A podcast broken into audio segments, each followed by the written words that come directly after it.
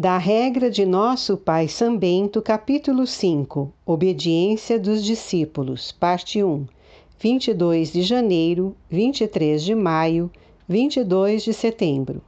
O primeiro grau da humildade é a obediência sem demora.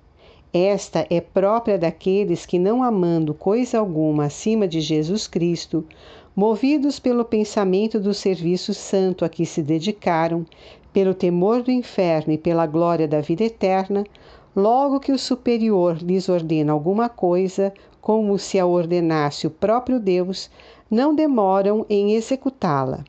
A esses aplica-se a palavra do Senhor. Logo que ouviu a minha voz, obedeceu-me.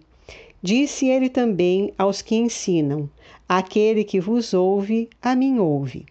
Esses, portanto, abandonando imediatamente seus interesses e renunciando à própria vontade, deixam no mesmo instante por acabar o que tinham entre as mãos e, com o passo pronto a obedecer, seguem com obras a voz do que ordena.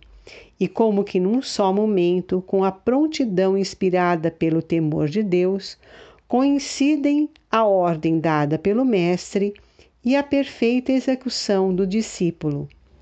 A estes, o amor impulsiona a subir para a vida eterna.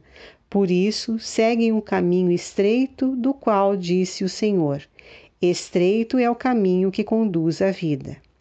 E não vivendo ao seu arbítrio, nem obedecendo a seus desejos e apetites, caminham sob a direção e ordens de outrem e desejam habitar no mosteiro sujeito ao abade. Esses, sem dúvida, seguem a palavra do Senhor quando diz: Não vim fazer a minha vontade, e sim a daquele que me enviou.